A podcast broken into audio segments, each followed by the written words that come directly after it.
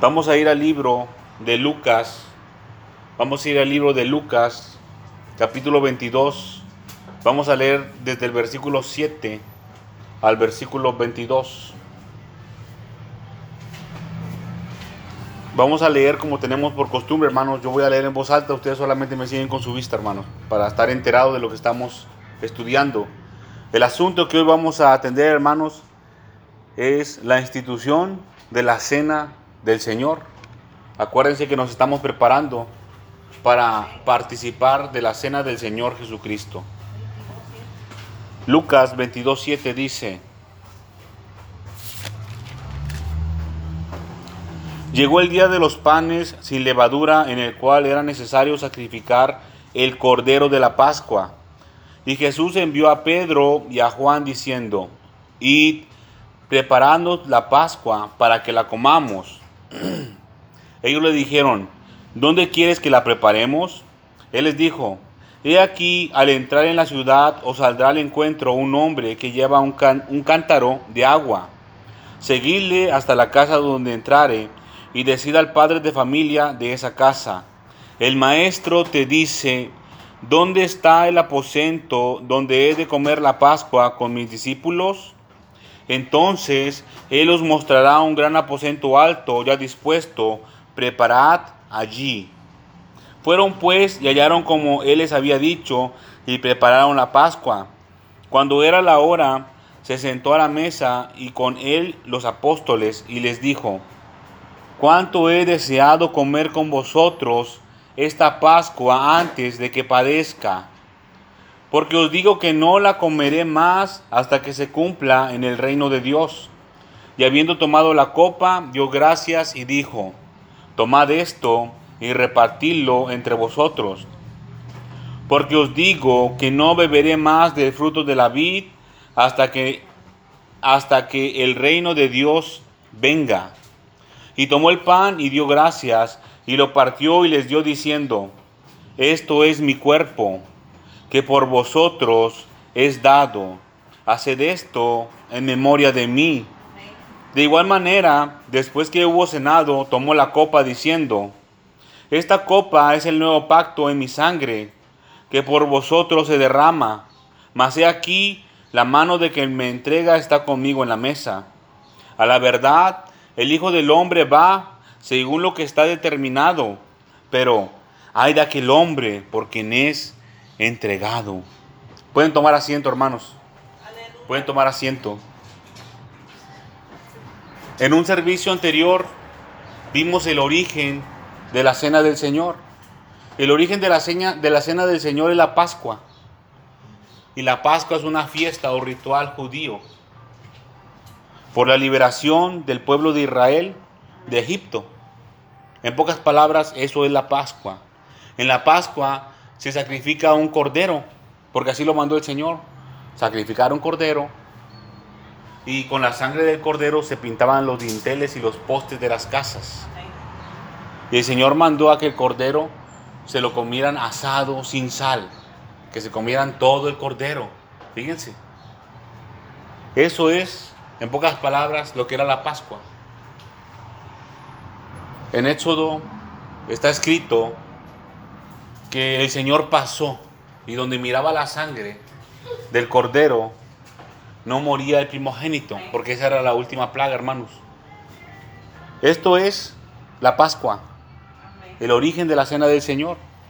Pero ahora el Señor, en esta fiesta judía o ritual judío, el Señor practicó la cena. El Señor dijo en su palabra, haced esto en memoria de mí. Es decir, para que lo recordemos. Vamos a ir aquí mismo en Lucas 22, pero el versículo 19 dice, y tomó el pan y dio gracias y lo partió y les dio diciendo, esto es mi cuerpo que por vosotros es dado. Haced esto en memoria de mí. Hagan esto para que me recuerden. Dice, tomó el pan y lo dio gracias. Y lo partió y les dio diciendo, esto es mi cuerpo. El pan, hermanos, que se come en la cena del Señor, representa el cuerpo de Cristo. Y aquí dice la escritura, dice el Señor Jesús, esto es mi cuerpo que por vosotros es dado. Cuando dice por, habla de un intercambio, hermanos. El Señor Jesucristo pagó un, alto precio, entregó su vida para, para la remisión, para la remisión de los pecados. El pan, hermanos, nos tiene que quedar bien claro, es el cuerpo de Cristo. Vamos a ir al libro de Juan, capítulo 6. Juan capítulo 6, versículo 51. Dice, yo soy el pan vivo que descendió del cielo. Si alguno comiere de este pan, vivirá para siempre. Y el pan que yo daré es mi carne, la cual yo daré por la vida del mundo. La cual yo daré por la vida del mundo. El texto continúa, hermanos, es extenso. Dice, entonces los judíos contendían entre sí diciendo, ¿cómo puede éste darnos a comer su carne? Jesús les dijo, de cierto, de cierto os digo, si no comieres la carne del Hijo del Hombre y bebéis su sangre, no tenéis vida en vosotros. En un servicio anterior, hermanos, se nos hizo una exhortación a de que nosotros no deberíamos de preocuparnos por los pecados, por así decirlo, hermanos, que cometimos. Es decir, que nosotros no digamos que no vamos a tomar la cena del Señor porque tenemos pecado nosotros. Eso no es válido, hermanos. Nosotros estamos obligados a participar de la cena del Señor. Pero la palabra también es clara y dice que no debemos de hacerlo indignamente. Entonces, no debemos de preocuparnos tanto porque tengamos pecado o no. Debemos de preocuparnos, hermanos, por estar en santidad, libres de todo pecado para participar de la cena del Señor. Más adelante vamos a hablar acerca de ese asunto. Y aquí el Señor nos dice, palabras del Señor Jesús, que el que no come su carne y no bebe su sangre, no tiene vida. No tiene vida. El que come mi sangre, el que come mi carne y bebe mi, sangre, tiene vida eterna y yo le resucitaré en el día postrero. Aquí hay una promesa, mis hermanos, vida eterna. Porque mi carne es verdadera comida y mi sangre es verdadera bebida. Verdaderos, hermanos, es confiable. El que come mi carne y bebe mi sangre, en mí permanece y yo en él. ¿Qué quiso decir el Señor Jesucristo con esto, hermanos? Permanecer en el Señor Jesús implica obediencia. Es un mandamiento, hermanos, participar de la cena del Señor.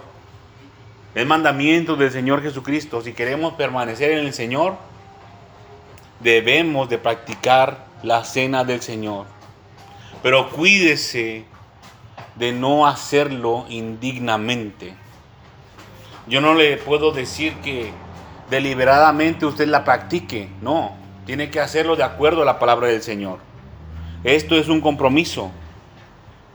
Como me envió el Padre viviente y yo vivo por el Padre, asimismo, el que me come, él también vivirá por mí. Este es el pan que descendió del cielo, no como vuestros padres comieron el maná y murieron. El que come de este pan vivirá eternamente promesa del Señor Jesucristo, mis hermanos y mis hermanas. El que come de este pan, el que come de esta carne del Señor Jesús, tiene vida eterna.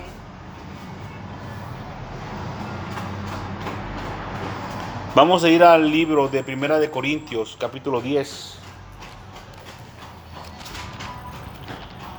Primera de Corintios, capítulo 10, versículo 14. Dice, Por tanto, amados míos, huid de la idolatría. Como a sensatos os hablo, juzgad vosotros lo que digo. La copa de bendición que bendecimos no es la comunión de la sangre de Cristo. El pan que partimos no es la comunión del cuerpo de Cristo. Esto es clave, hermanos. Dice, la copa de bendición que bendecimos no es la comunión de la sangre de Cristo. Parece muy redundante, ¿no? La copa de bendición que bendecimos.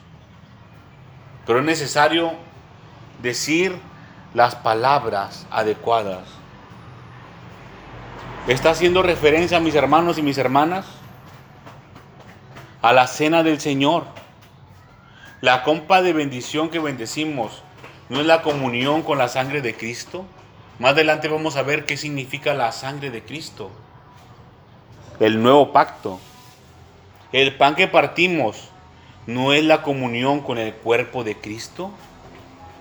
La comunión con el cuerpo de Cristo. Quiere decir, mis hermanos y mis hermanas, que aquel que participe del pan del pan de la cena del Señor, está participando, está comiendo el cuerpo de Cristo.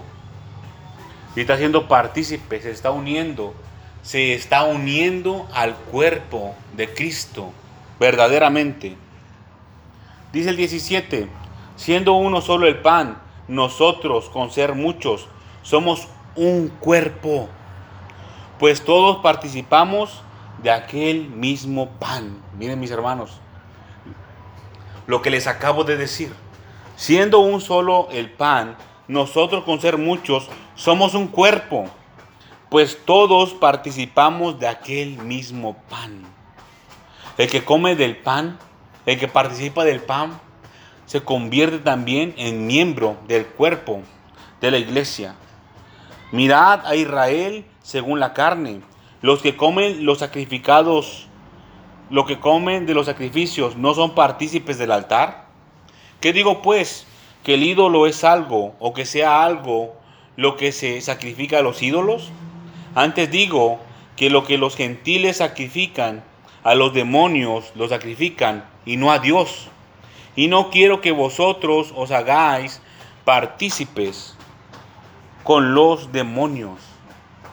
Dice el versículo 21, no podéis beber de la copa del Señor y de la copa de los demonios. No podéis participar de la mesa del Señor y de la mesa de los demonios.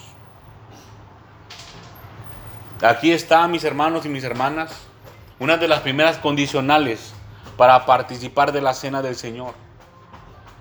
Usted y yo y cualquiera que quiera participar de la cena del Señor no puede andar en pecado. Y por ende tampoco puede andar en comunión con demonios, que es, como dice el versículo 14, idolatría. Por tanto, amados míos, dice, huid de la idolatría. Huid de la idolatría.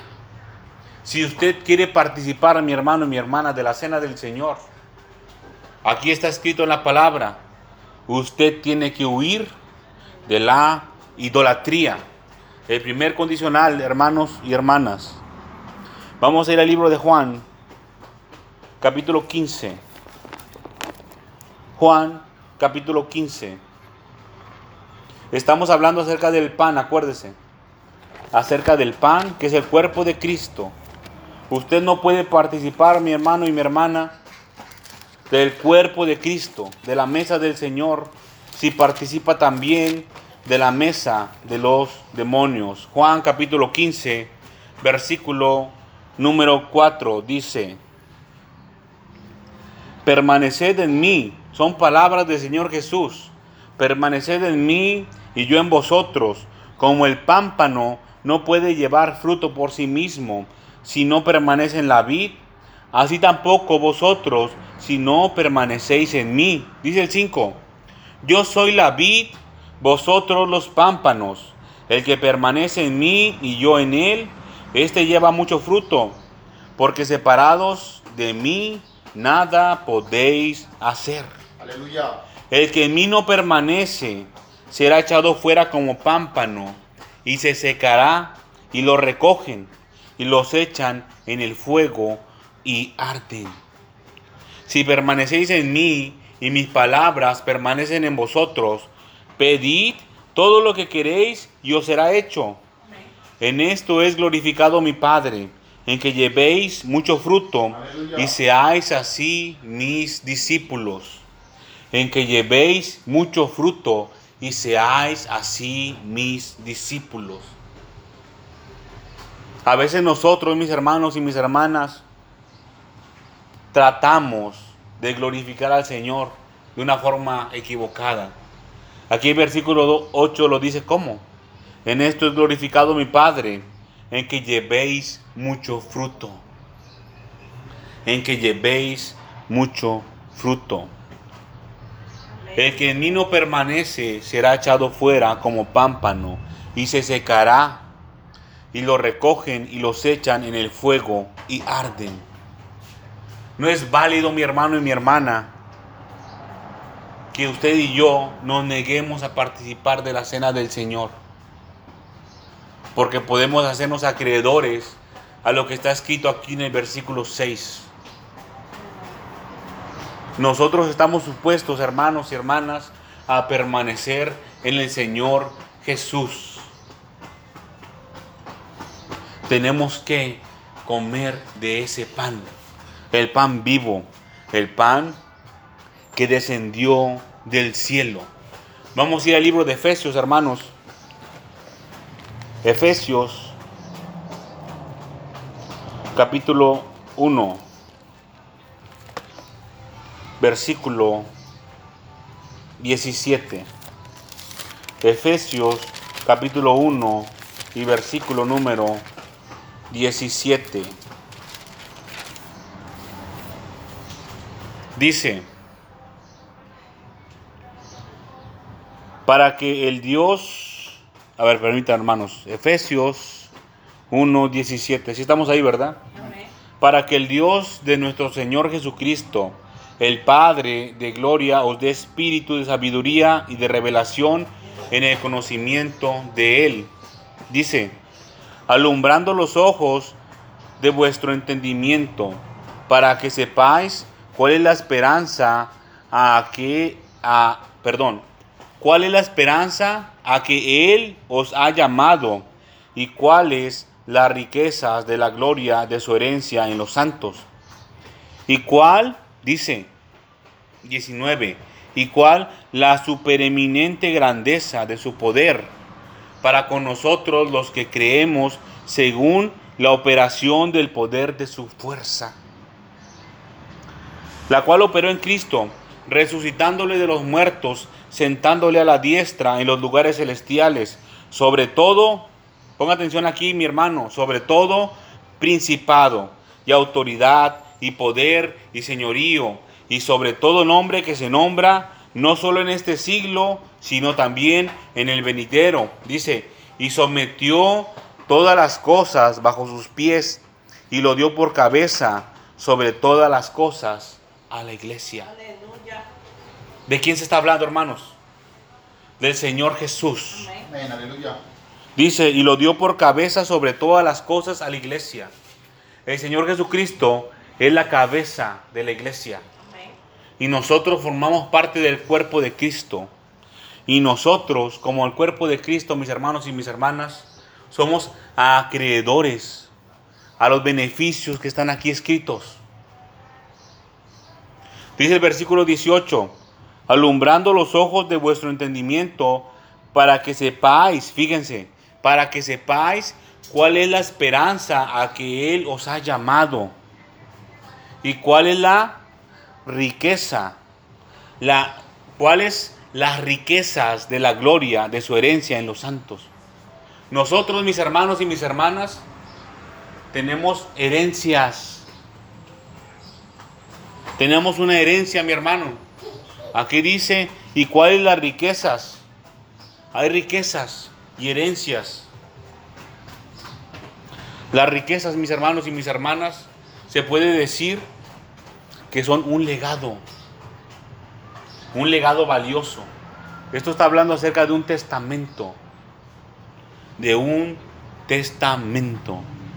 Mire mi hermano y mi hermana, nosotros como miembros del cuerpo de Cristo tenemos también la misma autoridad que el Señor Jesucristo.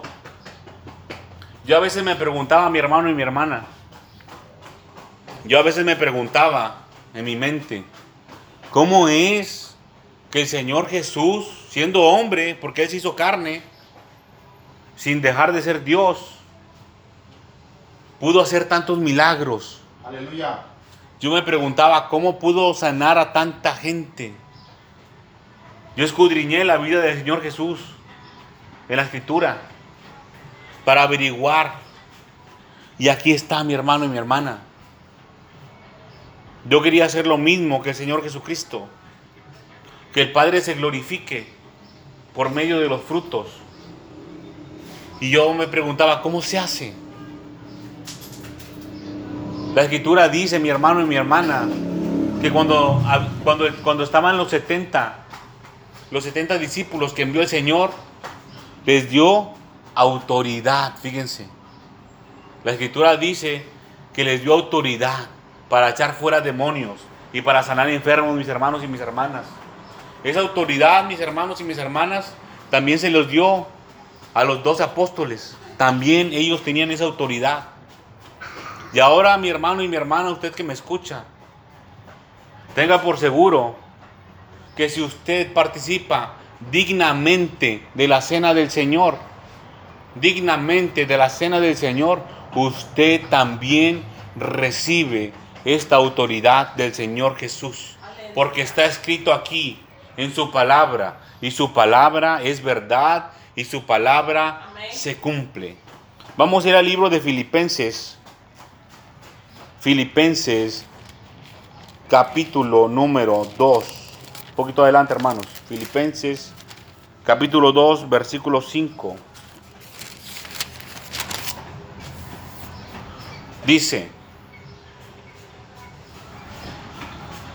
Haya pues en vosotros este sentir que hubo también en Cristo Jesús, el cual siendo en forma de Dios, no estimó el ser igual a Dios como cosa a que aferrarse, fíjense, sino que se despojó a sí mismo, tomando forma de siervo, hecho semejante a los hombres, y estando en la condición de hombre, se humilló a sí mismo, haciéndose obediente hasta la muerte y muerte de cruz por lo cual Dios también le exaltó hasta lo sumo y le dio un nombre que es sobre todo nombre, para que en el nombre de Jesús se doble toda rodilla de lo que está en los cielos y en la tierra y debajo de la tierra.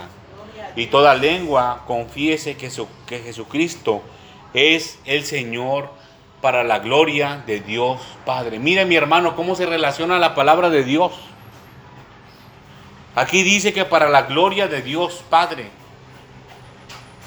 ¿Y cómo se glorifica el Padre, hermanos? Cuando los pámpanos, o sea, nosotros llevamos fruto. Este, hermanos, este es nuestro fruto. El nombre del Señor Jesucristo. Aquí dice que es sobre todo nombre por lo cual Dios también le exaltó hasta lo sumo y le dio un nombre que es sobre todo nombre, para que en el nombre de Jesús se doble toda rodilla.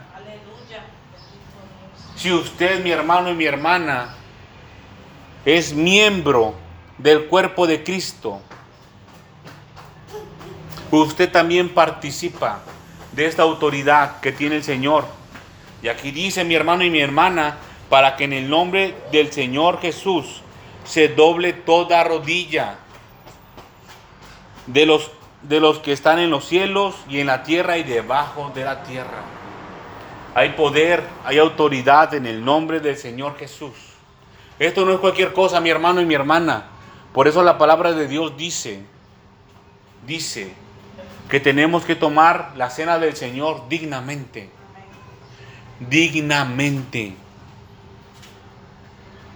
Hay un poder grande, mi hermano y mi hermana, detrás de esto.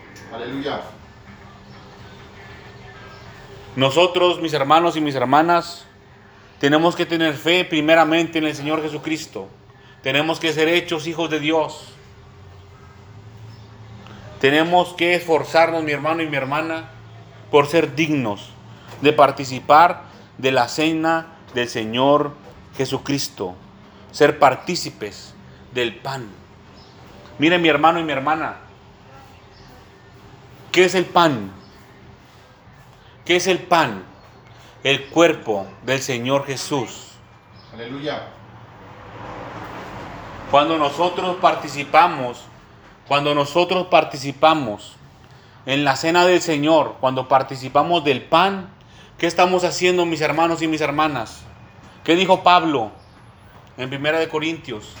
¿Qué dijo? Capítulo 10, ¿qué dijo? Participamos. Cuando participamos del pan, tenemos comunión con el cuerpo de Cristo. Cuando usted come el pan en la cena del Señor, usted se está uniendo al cuerpo de Cristo. No es cualquier cosa, mi hermano y mi hermana, no es cosa de juego. Usted se está exponiendo a un poder grande, a un poder inmenso. Imagínese mi hermano y mi hermana, se está exponiendo a un poder en el cual toda rodilla se puede doblar en los cielos, en la tierra y debajo de la tierra. No es cosa simple. No es cosa simple esto. Por eso hay advertencia, mi hermano y mi hermana, de aquel que participa de la cena del Señor indignamente. Eso lo vamos a ver más adelante, mis hermanos y mis hermanas, porque hoy no hay tiempo. Pero quédese con esto, mi hermano y mi hermana. Aquí lo vamos a dejar. Solamente vamos a ver el asunto del pan. Si el Señor lo permite, en el próximo mensaje vamos a ver acerca de la sangre y el vino. ¿Qué es el vino? Espero que les haya quedado claro, mis hermanos y mis hermanas. ¿Qué es el pan? ¿A qué nos estamos acercando? ¿A qué nos estamos enfrentando? ¿De qué vamos a participar? Mire mi hermano y mi hermana, usted y yo tenemos que creer, tenemos que tener fe de que la palabra de Dios es verdadera y de que si nosotros participamos de la cena del Señor, cuando comamos de ese pan, miren que es una secuencia, ¿eh? Es una secuencia. Primero se tiene que comer del pan y después del vino por un motivo, mi hermano y mi hermana. Cuando usted participe de ese pan, usted tiene que creer con fe que va a recibir todo lo que la palabra de Dios dice al momento de formar parte del cuerpo de Cristo. Del cuerpo de Cristo, mis hermanos y mis hermanas. Acuérdese de esto. Usted es parte del cuerpo de Cristo cuando coma de ese pan. Vamos a ponernos sobre nuestros pies, mis hermanos y mis hermanas. Vamos a darle gracias al Señor.